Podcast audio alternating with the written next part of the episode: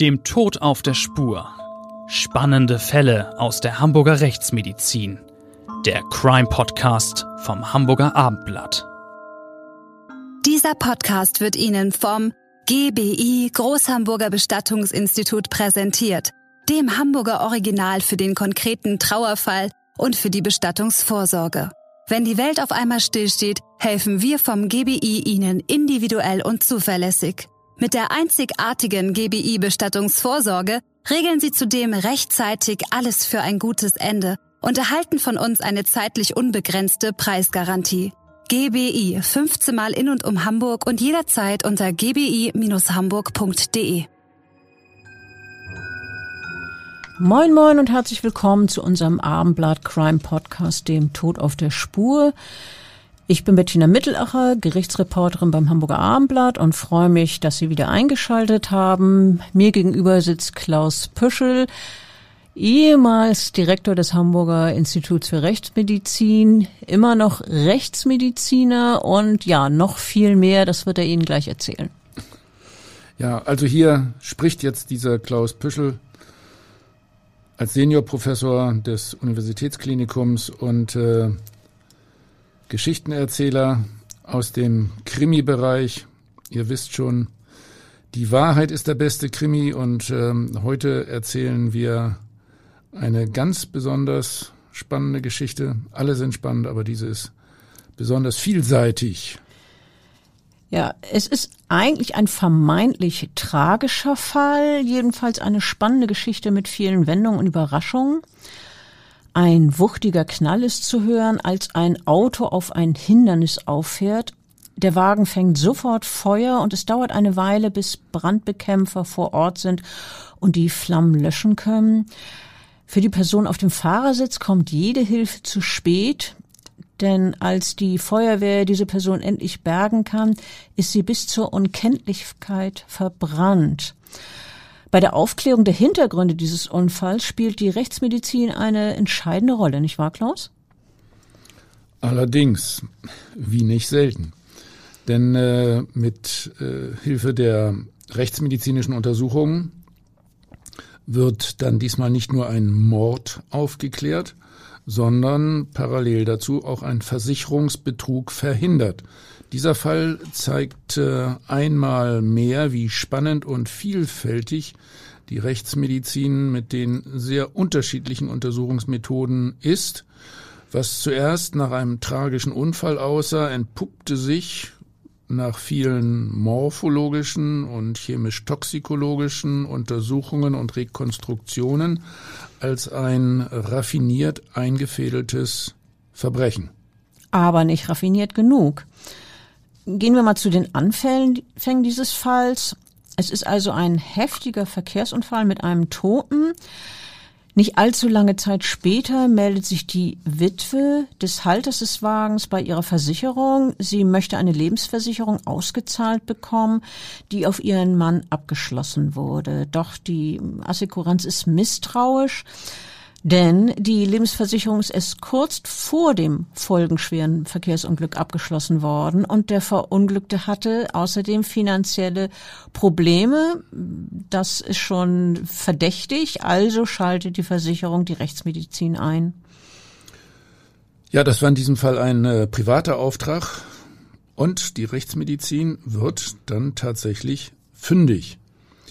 Der rechtsmedizinische Experte untersucht die Brandleiche nach allen Regeln der Kunst und stellt dann bei der Rekonstruktion der Körperlänge äh, überraschend fest, dass die verbrannte Person zehn Zentimeter kleiner ist als der angeblich Tote, der da am Steuer gesessen haben soll. Du sprichst von der Rekonstruktion der Körperlänge. Das wirft für den interessierten Laien zwei Fragen auf. Erstens, was passiert bei einem Feuer mit dem Körper, dass er auf, dass die Länge rekonstruiert werden muss? Schrumpft er derartig zusammen oder was ist da los? Es kommt auf das äh, Ausmaß der Verbrennung an. Äh, wenn es sich um ein Brandtorso handelt, dann äh, sind ja die Extremitäten meistens äh, weggekohlt, mehr oder weniger. Also die Beine fehlen, sind nur noch als Stummel vorhanden und äh, der Kopf ist äh, aufgeplatzt. Also das Schädeldach ist auch nicht mehr in der normalen Position, so dass die äh, Körperlänge äh, insgesamt viel viel kleiner ist und nun muss man die fehlenden Teile sozusagen ergänzen. Darüber hinaus schrumpfen natürlich die Weichteile auch noch.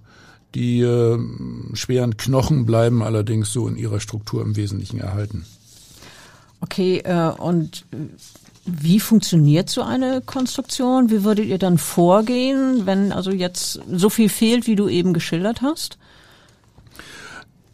Durch äh, viele wissenschaftliche Vergleichsuntersuchungen haben wir äh, tatsächlich äh, Rechenformeln, um äh, auch aus der Länge der Wirbelsäule oder aus der Länge eines Oberarms oder eines Oberschenkels alleine also wenn man nur die Knochen hat, die Körperlänge insgesamt zu rekonstruieren, da gibt es dann Schätzformeln äh, mit äh, gewissen Korrekturfaktoren.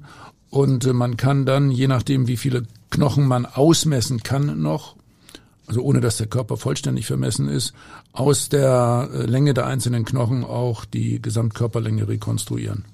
Ja, und offenbar ziemlich präzise, denn wir haben ja eben gehört, zehn Zentimeter Unterschied äh, wurden festgestellt. Also da seid ihr schon recht genau.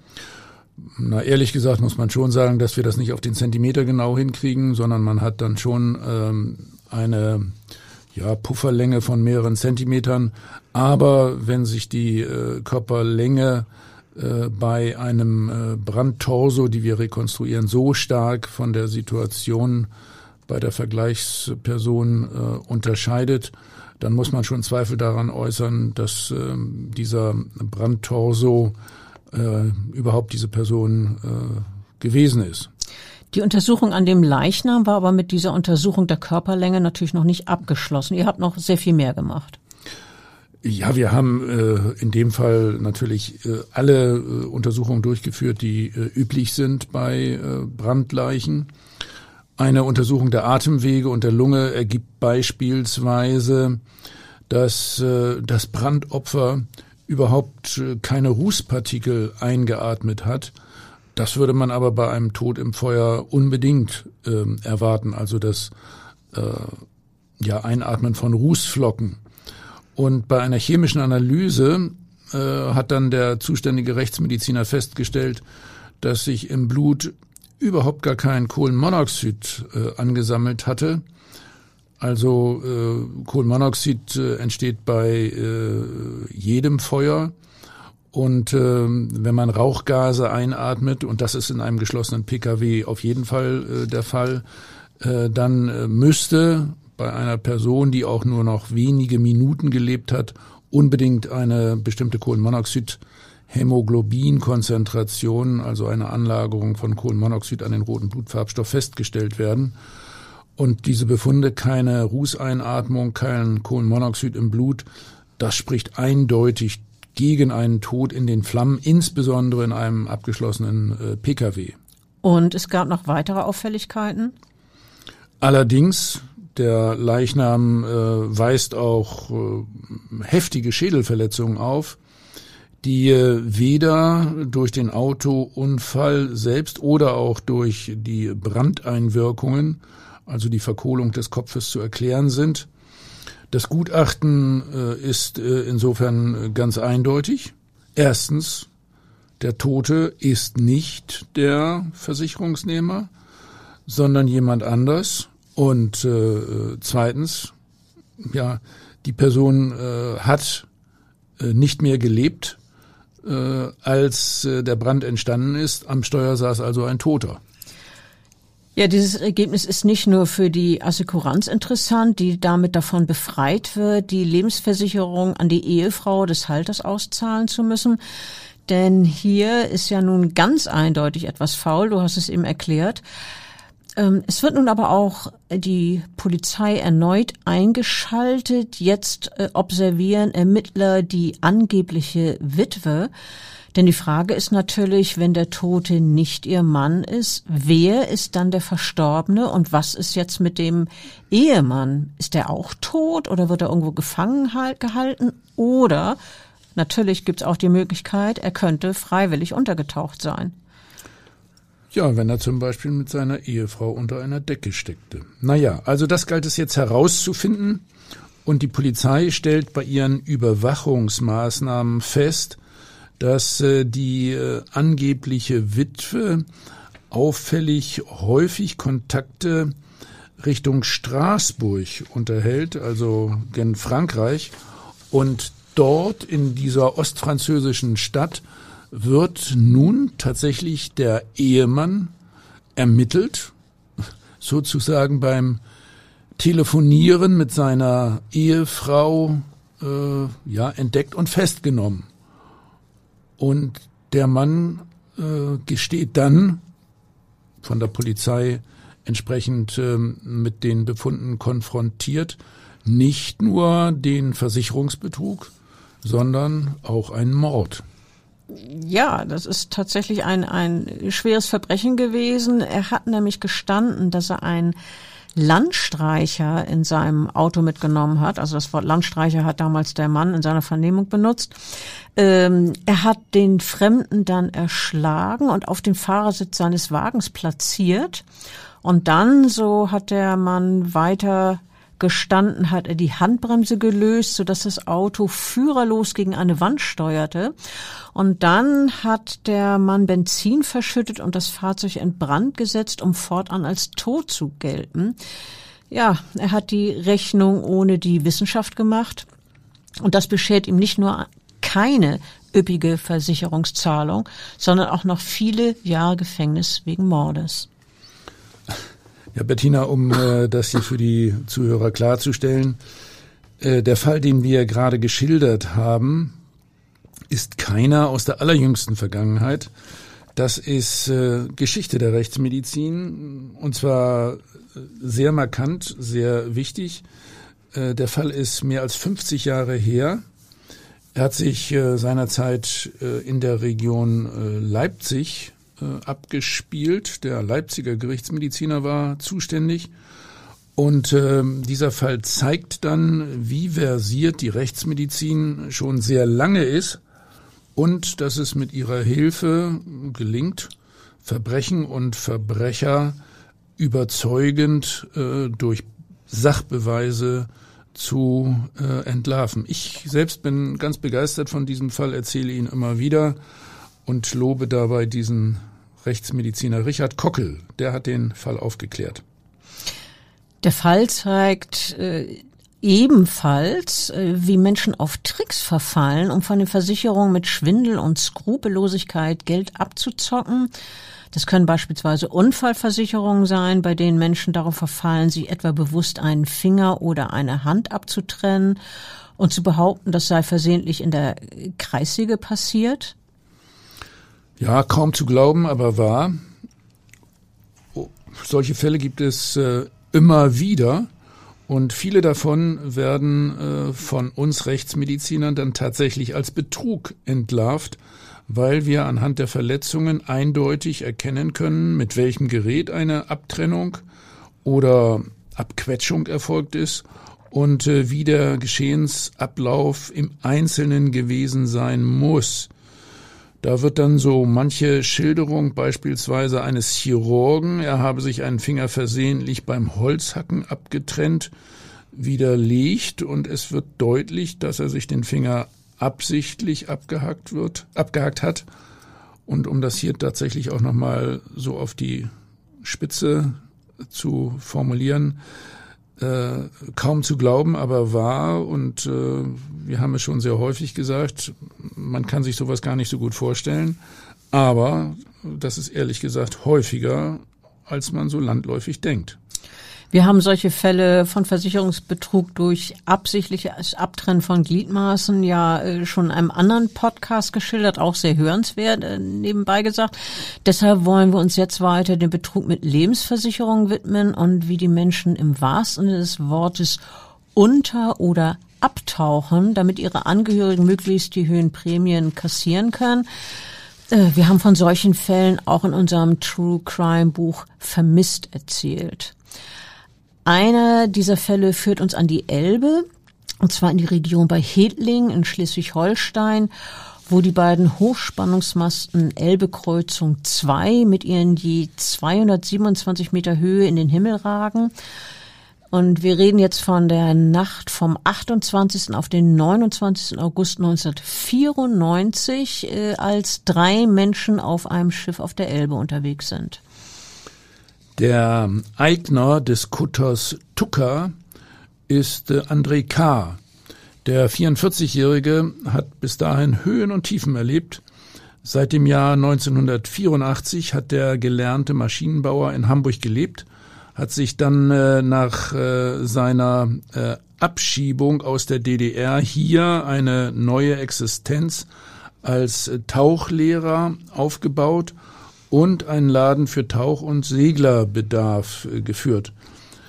Äh, bis äh, der frühere Leistungssportler sich in jener Aprilnacht 1994 zusammen mit seiner Frau und seinem Vater vom Hamburger City Sporthafen aus äh, auf den Weg nach Brunsbüttel macht, scheint äh, so in seinem Leben alles im Lot zu sein. Ja, und dann passiert plötzlich das Überraschende. Es gibt einen lauten Warnruf, und zwar in Höhe von Tonne 112. Wir haben vorhin gesagt, die Hedlinger äh, Masten dort auf der Höhe. Dieser Warnruf heißt dann, es brennt, ihr müsst raus. Und äh, die Stimme des Mannes, der den Alarm auslöst, ist energisch, auch ich sag mal panisch und sie duldet keinen Widerspruch. Und so deutet alles auf einen Notfall hin und es gilt, das eigene Leben zu retten. Die Frau und ein weiterer Mann, die mit auf dem Schiff unterwegs sind, flüchten sich deshalb sofort in ein Beiboot, durch diesen, diesen Warnruf alarmiert und aufgerüttelt. Und sie rudern schnell weg von dem Kutter mit Namen Tucker. Und im nächsten Augenblick erschüttert eine mächtige Explosion das Schiff und das hölzerne Boot steht sofort in Flammen. Die Feuerwehr versucht dann später zu löschen, doch ja, es bleibt nicht viel mehr zurück als ein Wrack. Äh, vom äh, Eigner, der diesen äh, gellenden Warnruf ausgestoßen haben soll, der dann offenbar auf dem Schiff ausgeharrt hat, gibt es jetzt keinerlei Spur. Und die Frage ist, ist der 44-Jährige in der Elbe ertrunken? Hm, die Suche nach seinem Leichnam bleibt allerdings ergebnislos. Der Mann gilt als verschollen, für lange Zeit ja verschwunden in der Elbe, vielleicht hinausgetrieben Richtung Nordsee. Sowas kann natürlich sein. Ja, passiert das, ehrlich. Das wissen wir, Toten dass, dass äh, sowas vorkommt, dass man den Toten nicht unbedingt äh, schnell wiederfindet und erst recht nicht unbedingt an dem Ort, wo er mutmaßlich äh, reingefallen ist ins Wasser und möglicherweise oder sehr wahrscheinlich ertrunken. Ja, nun äh, die, wir wissen ja, die, die Ehefrau und der Vater, die sind ja in diesem Beiboot gewesen und äh, die Ehefrau sagt dann später, André ist tot, also ihr Mann ist tot, für mich ist der Fall abgeschlossen. Doch es gibt andere, die den Fall keineswegs als geklärt ansehen. Diese anderen sind im Gegenteil davon überzeugt, dass André K. noch lebt, nicht vermisst, sondern abgetaucht und das im wahrsten Sinne des Wortes. Lebensversicherungen, die mehr als eine Million Mark an seine Witwe, in Anführungsstrichen, auszahlen sollen, die sind nämlich misstrauisch geworden und die Polizei geht von einem versuchten Betrug aus und ein Staatsanwalt jagt jetzt einen Toten. Ja, wirklich spannender Krimi, ne? Ehrlich gesagt. Ja, auf jeden Fall. Also vermisst, äh, ja, vielleicht tot in der Elbe oder ganz bewusst von der Bildfläche verschwunden, womöglich ja sogar noch mit dem Wissen der Angehörigen der Ehefrau. Wir haben ja den einen Fall äh, aus der Historie schon geschildert. Es gibt sie also, solche Fälle, in denen Menschen ihr Ableben inszenieren und dann quasi von den Toten auferstehen, anderswo, und dann unter neuer Identität, ja, mit dem Glück aus der Versicherung, mit dem Geld aus der Versicherung, ihr Glück suchen. Manchmal vielleicht auch dann mit einer neuen Partnerin an einem schönen Platz dieser Erde. Ja, möglich sind alle möglichen Motive. Manchmal sind es Schulden, die Menschen zu, auf solche Ideen bringen und die damit verbundene Spekulation von hohen Lebensversicherungen zu profitieren. Oder es sind familiäre Verstrickungen, Ehen möglicherweise, du hast es gerade angedeutet, äh, Ehen, die wie ein Mühlstein empfunden werden und aus denen sich jemand herausschleichen und befreien will. Sowas soll es ja auch geben. Und äh, ein Neueinfang ohne Scheidungsstress und jahrzehntelange Unterhaltszahlung. Klingt, klingt attraktiv. Könnte ja für manchen durchaus reizvoll wirken. Und äh, so könnte der vorgebliche Tod wirklich als äh, die beste oder vermeintlich beste Lösung erscheint, zumindest aus Sicht dieses Unglücklichen, der meint, er wolle nochmal neu anfangen. Ja, aber vielleicht will er ja auch zusammen mit seiner Frau neu anfangen. Gut, wie geht's hier weiter? Ermittler und Polizeitaucher finden keine Spur des Vermissten. André blieb an Bord. Er wollte das Schiff retten. Ja, so wie es ein guter Kapitän tut, ne? Das erzählt die Ehefrau später der Polizei. Es ist nur ein Detail aus den Aussagen der 38-Jährigen und ihres Schwiegervaters, die dann die Fahnder doch äh, sehr misstrauisch werden lassen. Und ähm, auch die Assekuranzen, bei denen André K. versichert äh, ist, äh, vermuten einen äh, Betrug. Ja, wo, worum ging's? Ja, was war denn der Anlass? Was hat sie misstrauisch werden lassen? Die, das ist ja nicht einfach nur ein Schuss ins Blaue. Ja, äh, die Details. Zum einen hat der Mann nicht nur eine Lebensversicherung abgeschlossen, sondern gleich vier. Das ist ordentlich. Ja, und hochverdächtig. Diese Lebensversicherungen haben einen Gesamtwert von immerhin mehr als einer Million Mark. Das ist viel. Wir erinnern uns, das ist 1994. Mhm. Ne? Da war das natürlich ein Riesenhaufen Geld. Ja, macht die Witwe zur Millionärin. Zudem ist die äh, Tuka mit dem Baujahr 1950, also ja ein, ein, ein Uraltschiff im Grunde, die einst mal für die Fischereigenossenschaft Wismar der DDR fuhr und von dem Tauchlehrer mittlerweile für Ostseeturns mit seinen Schülern genutzt wurde, mit äh, immerhin 100.000 Mark auch auffällig überversichert. Also das Schiff ist auch überversichert. Und weitere Indizien lassen durchaus einen Schwindel vermuten. Bis zur Unglücksnacht hat der Skipper noch nie ein Beiboot mitgenommen. Es erscheint jetzt wirklich zu viel des Zufalls, dass äh, er es ausgerechnet jetzt äh, das erste Mal getan hat, ja, damit die beiden anderen da abhauen können.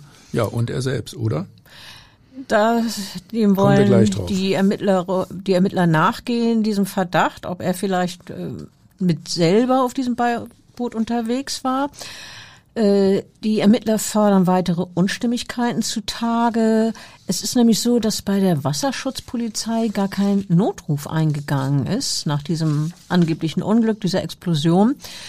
Und ein Sachverständiger, der das vollkommen ausgebrannte Wrack der Tucker untersucht, vermutet als Ursache für das Feuer und die Explosion keinen technischen Effekt, wie man es nach Schilderung der Ehefrau eigentlich erwarten müsste, sondern Brandstiftung natürlich auch hochverdächtig.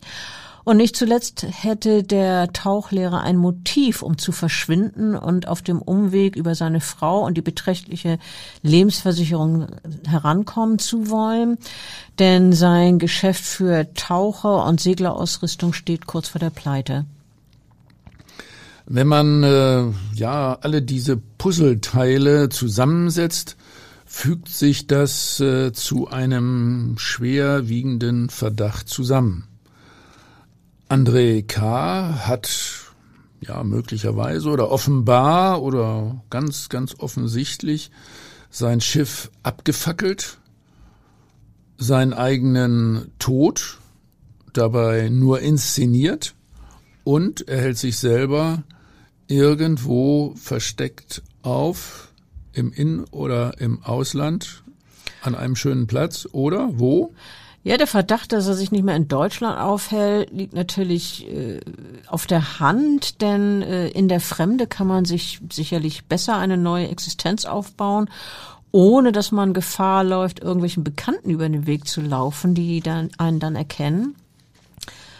Ein Fahnder, der der Sache weiter auf den Grund gehen will, ist sich trotzdem sicher und er sagt, irgendwann schnappen wir ihn. Das war wohl ein Zielfahnder, ja? Ja, ein internationaler Haftbefehl wird ausgestellt und äh, der Mann wird eben nicht für tot erklärt und das wiederum ist schlecht für seine angebliche Witwe, denn die Lebensversicherung zahlen wegen der Zweifel auch das Geld nicht aus, was ich ihnen nicht verdenken kann. Ja, da wäre jetzt der Klageweg äh, dann erforderlich gewesen. Na, äh, in diesem Fall ist es so, dass äh, schließlich manche Zeugen in den nächsten Jahren diesen André K. Äh, gesehen haben wollen, und zwar quicklebendig in Portugal, in Faro. Andere berichten später, er äh, arbeite vermutlich in Südostasien wieder als Tauchlehrer. Ja, würde sich ja anbieten. Ne? Als Tauchlehrer kann man natürlich, ich sag mal, fast überall auf der Welt arbeiten. Genau.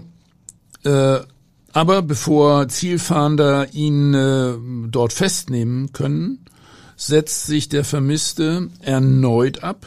Also die Zielfahnder hatten schon eine heiße Spur. Und jetzt äh, ist er erstmal wieder verschwunden. Und äh, endlich, fünf Jahre nachdem der Verschollene abgetaucht ist, gibt es dann einen weiteren Hinweis, und dieser Hinweis führt die Ermittler nach Berlin, wo der Vater des Skippers im Stadtteil Pankow lebt. Dort, vor dem Haus des Seniors, endet schließlich die Yacht nach dem vermeintlich Toten.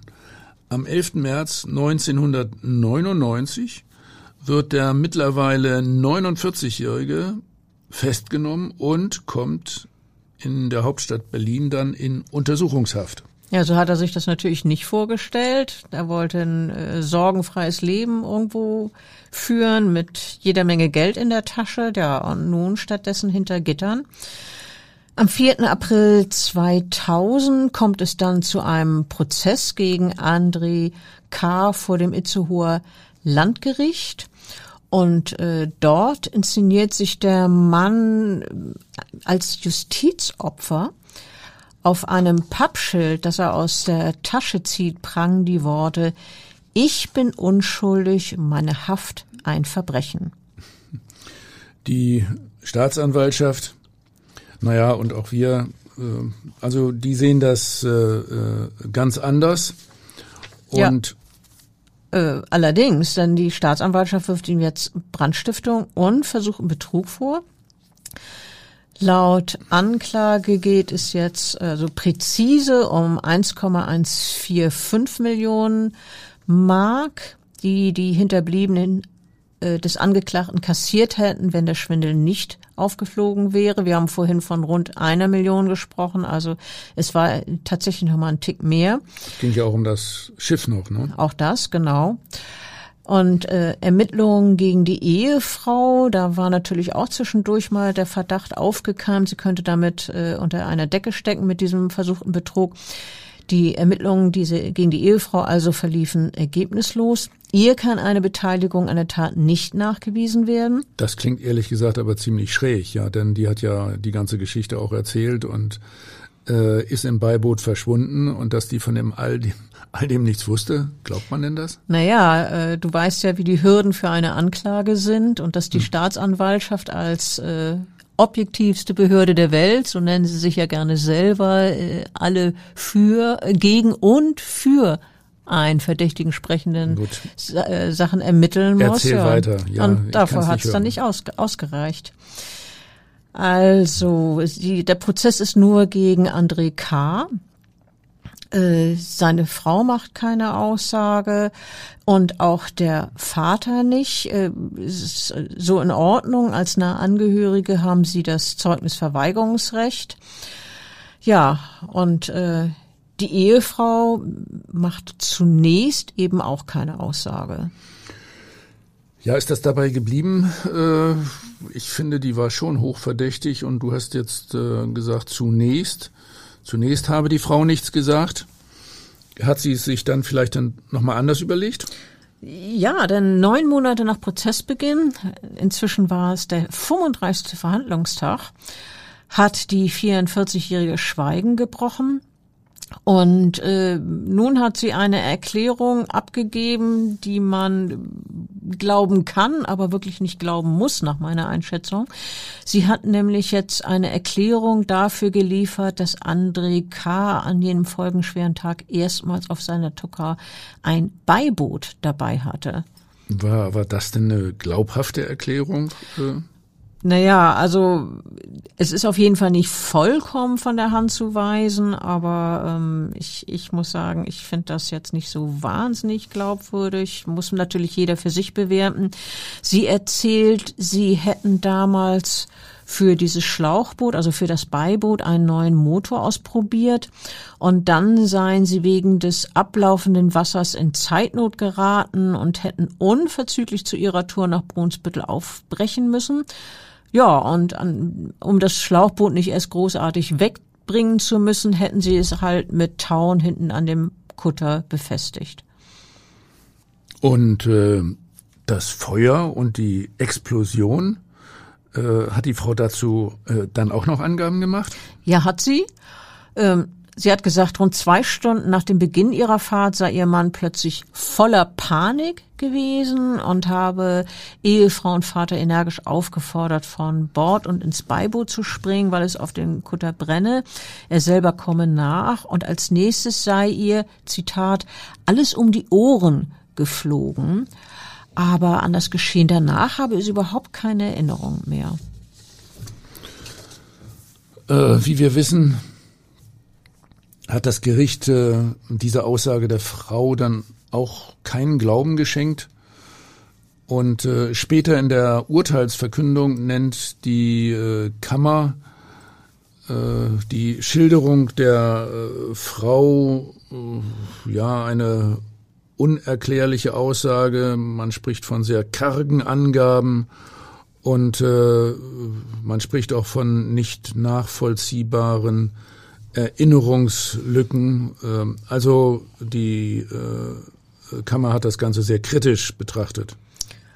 Ja, und dann schließlich in der Schlussphase des Verfahrens ist der Angeklagte auch noch über zwei Tage der Verhandlung ferngeblieben, weil er wegen eines Herzleidens zu krank sei, um im Gerichtssaal dabei zu sein. In äh, solchen Fällen, wenn es um die Verhandlungsfähigkeit geht, lässt das Gericht ja das in der Regel durch einen Amtsarzt prüfen. Was wären denn üblicherweise die Dinge, die da getestet werden? Naja, der äh, Amtsarzt macht die äh, üblichen Standarduntersuchungen, also äh, da wird Blutdruck gemessen, wird Puls gemessen, es wird ein EKG angelegt und äh, der zu untersuchende wird abgehorcht und man testet also alle Vitalfunktionen. Je nachdem, worüber er klagt, äh, kann sich die äh, Untersuchung auch mal auf andere Bereiche erstrecken, also auf den Bereich Orthopädie, also zum Beispiel neben der inneren Medizin Orthopädie oder äh, was für Symptome da äh, geschildert werden. In der Regel kann der Amtsarzt das nach ähm, einer äh, einfachen körperlichen Untersuchung entscheiden, ob der äh, Mensch Verhandlungsfähigkeit, äh, verhandlungsfähig ist oder nicht. Äh, in Zweifelsfällen äh, kann man auch ganz kurz im Krankenhaus technische Untersuchungen durchführen, also zum Beispiel Röntgenuntersuchungen oder eine Computertomographie. Also je nachdem, was geklagt wird. Ich selber habe auch schon solche amtsärztlichen Gutachten gemacht und äh, sehe das so, dass man meistens sehr schnell entscheiden kann, ob jemand äh, verhandlungsfähig ist oder nicht. Äh, der muss ja dabei auch nichts Großes leisten. Der sitzt dort auf dem Platz des Angeklagten, äh, muss nicht besonders viel aushalten, muss keine körperliche Leistung bringen, aber er soll natürlich dem Lauf der Verhandlung geistig folgen können. Ja, das ist natürlich äh, notwendig, ganz klar. In diesem Fall, äh, den wir jetzt hier schildern, mit der untergegangenen Tucker und dem Angeklagten lautet jedenfalls die Einschätzung des Amtsarztes, nachdem er den 49-jährigen Angeklagten untersucht hat, dass der Mann verhandlungsfähig sei. Und äh, nun sieht es so aus, als wolle André K. durch einen kränkelnden Eindruck Mitleid schinden. So wirkt er jedenfalls im Gerichtssaal. Ja, so ein, äh, hat so einen schlurfenden Gang, schleppt sich quasi zu seinem Stuhl und sitzt dort mit gesenktem Kopf und Leidensmiene. naja, äh, ja, ich will mich nicht zu weit äh, äh, aus dem Fenster lehnen. Äh, dem äh, ist der Staatsanwalt ja auch sehr nahe getreten und der hat gemerkt, äh, dass äh, ja Gefängnis droht. Hm, vielleicht ging es ihm ja auch wirklich nicht so äh, wirklich äh, psychisch äh, gut, dass er nun auch noch depressiv war. Das kann ja auch mal Symptome geben. Aber so ein leichtes Unwohlsein, unpässlich sein, das reicht nicht aus, um einen Gerichtstermin platzen zu lassen. Also mm, der äh, Angeklagte äh, muss tatsächlich äh, bestimmte Dinge auch aushalten und ertragen können. Und äh, das äh, Gericht lässt sich da nicht so ohne weiteres ins Boxhorn jagen. Mit dem Urteil, das das Gericht schließlich verhängt hat, wird äh, der Angeklagte nicht allzu zufrieden gewesen sein. Äh, immerhin, mm, es gab natürlich keinen Freispruch, äh, sondern zweieinhalb Jahre Haft waren äh, gefordert von der Staatsanwaltschaft. Äh, es gibt aber weniger. Ja, also so gesehen ist der Angeklagte natürlich noch relativ glimpflich davon gekommen. Das Landgerecht hat gegen ihn nämlich eine 13 Monate 13-monatige Bewährungsstrafe verhängt wegen versuchten Betruges. Also, das heißt, er muss nicht in den Knast. Die Richter sind überzeugt davon, dass der Tauchlehrer mit dem Feuer auf seinem Schiff seinen angeblichen Tod inszeniert hat oder inszenieren wollte und mit Hilfe der Ehefrau und Pseudo-Witwe sollten später dann äh, Sach- und Lebensversicherungen von äh, rund einer Million Mark kassiert werden. Wir haben es ja erwähnt. Und der Vorsitzende Richter sagt in der Urteilsbegründung, der Angeklagte wollte aus dem Geschäftsleben und seiner Ehe ausscheiden. Die Motive der Tat sind nach Überzeugung des Gerichts unter anderem hohe Schulden. Und eine wirtschaftliche Sanierung habe sich Andrika letztlich nur über Auszahlung der Lebensversicherung versprochen.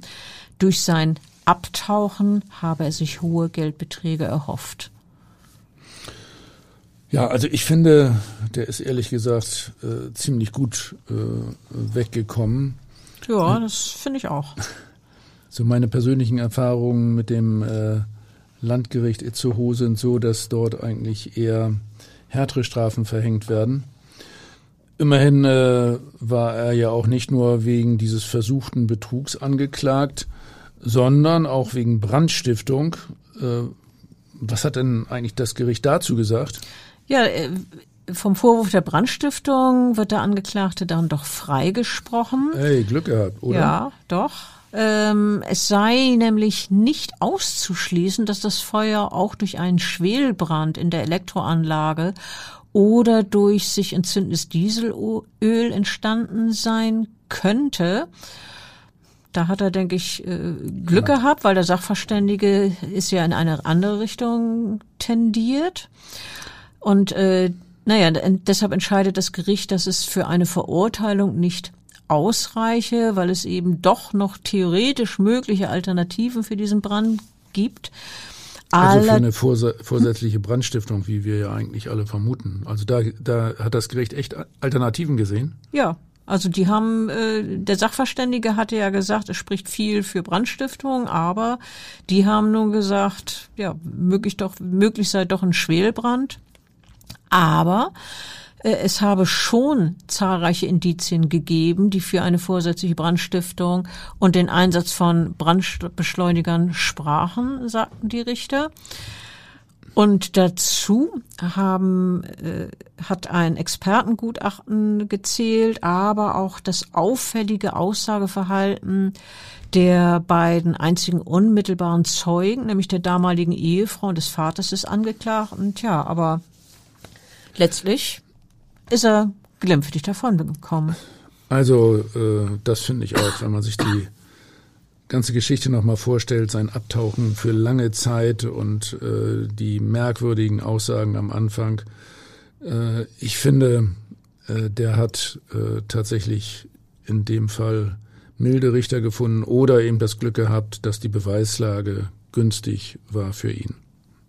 Naja, also auf jeden Fall äh, ein äh, echter Krimi-Stoff und äh, äh sehr spannend, obwohl es keine richtige Leiche gegeben hat. Also äh, Rechtsmediziner sind manchmal auch gefragt, ohne dass äh, tatsächlich äh, ein Toter auch praktisch auf dem Sektionstisch liegt.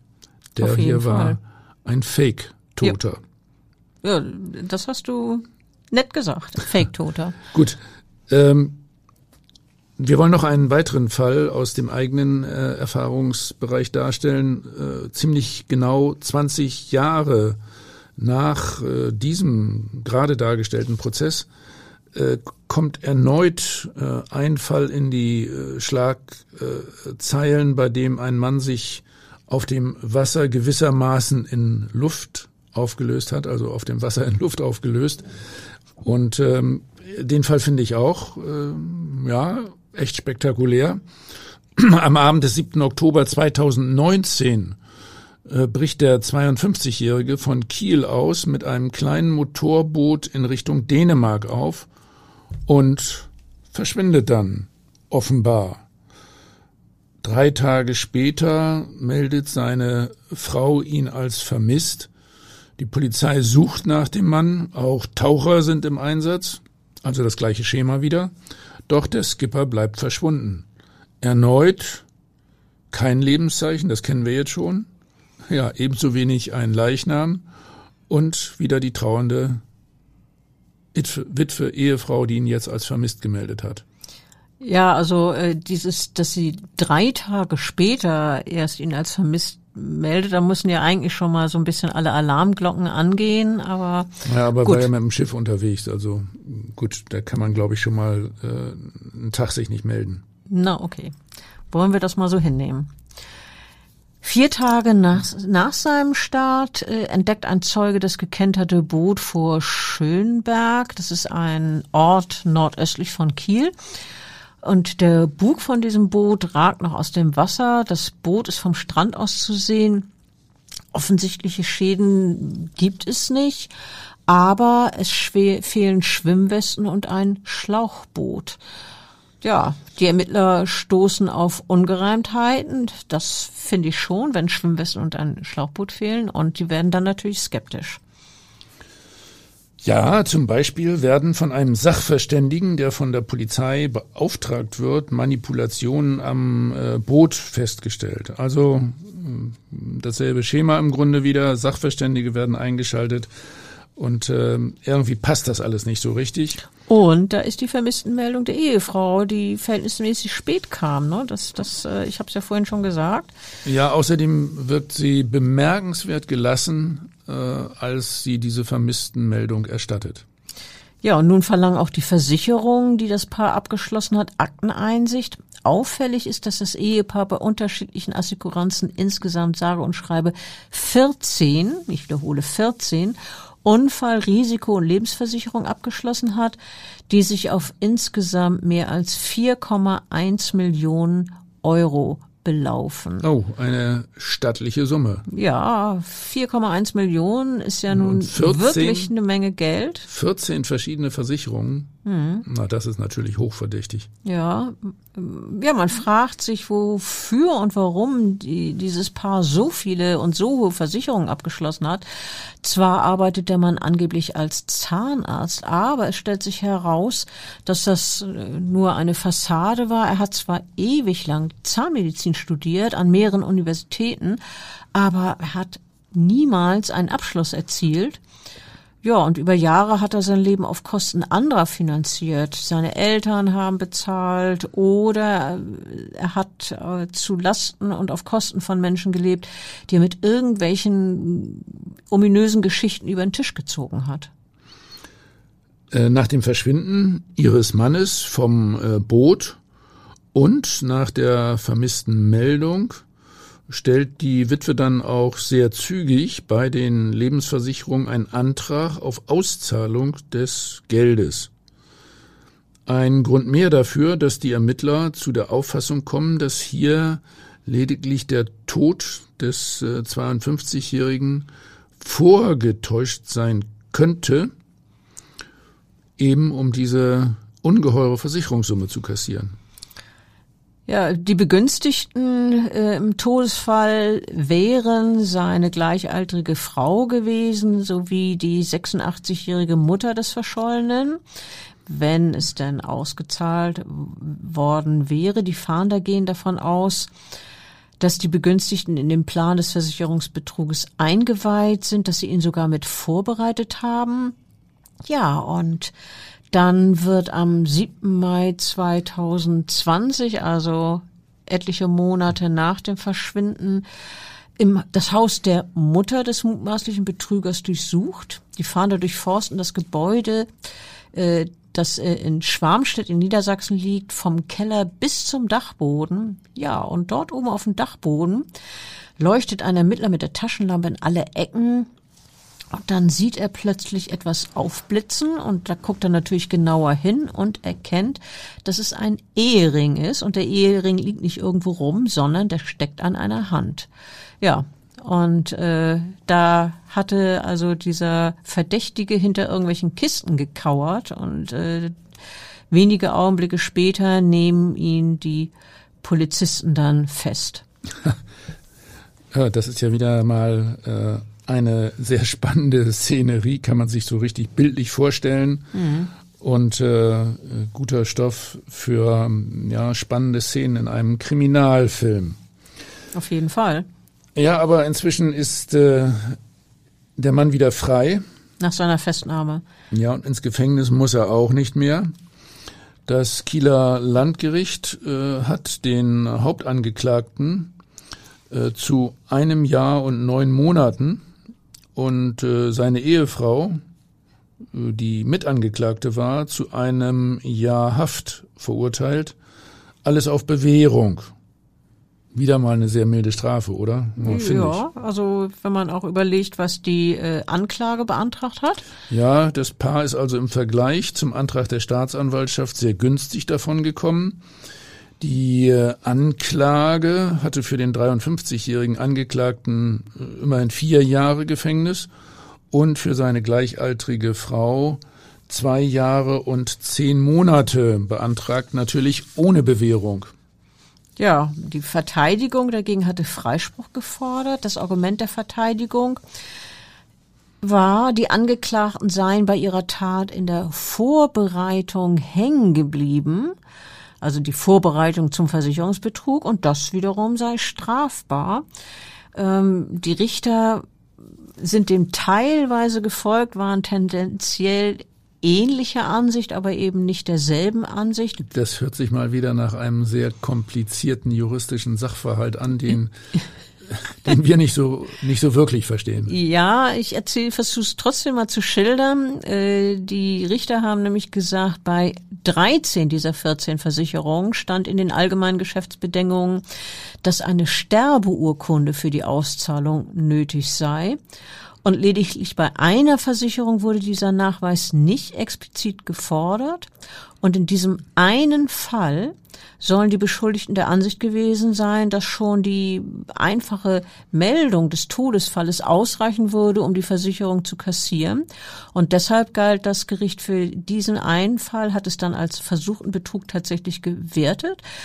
Ja, das ist, das ist äh, juristische Wertung. Und ähm, im, im Klein-Klein, aber sehr präzise äh, ausgewertet. Und, äh, Extrem spitz finde ich zugunsten der ja, Angeklagten, ja. E ehrlich gesagt. Also Otto Normalverbraucher kommt doch da ins Grübeln. Ja, da, also Otto Normalverbraucher versteht das möglicherweise nicht. Das ist echt glimpflich ausgegangen für ja. Leute. Das hm. muss ich auch sagen. Ich, das ist für die Angeklagten glimpflich ausgegangen. Hätte auch, sie hätten auch im Knast landen können, theoretisch. Ja, beide Fälle, die wir hier dargestellt haben, sind ziemlich glimpflich ausgegangen. Ja, abgesehen von dem allerersten dieser dreien, der ja immerhin wegen Mordes verurteilt ja, ist. Aber das aber ist, das, ja ist ein, das ist ein bisschen länger her, genau. Ja, ähm, wieder mal ein spannender Fall und ähm, es ist, wir freuen uns total, dass so viele Hörer uns zuhören. Offenbar kommen unsere Geschichten wirklich gut an. Wir finden die selber total spannend und freuen uns natürlich auch, wenn unsere Hörer die spannend finden. Im Schnitt hören uns 60.000 Menschen zu und äh, ja, finden wir ganz toll und möchten uns damit bei den Hörern bedanken.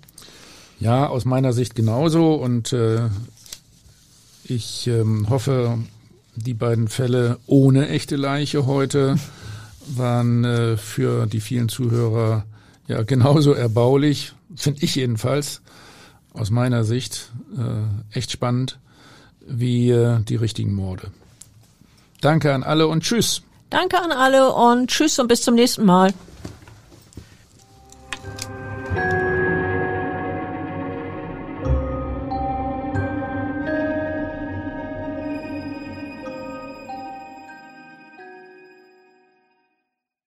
Weitere Podcasts vom Hamburger Abendblatt finden Sie auf abendblatt.de slash podcast.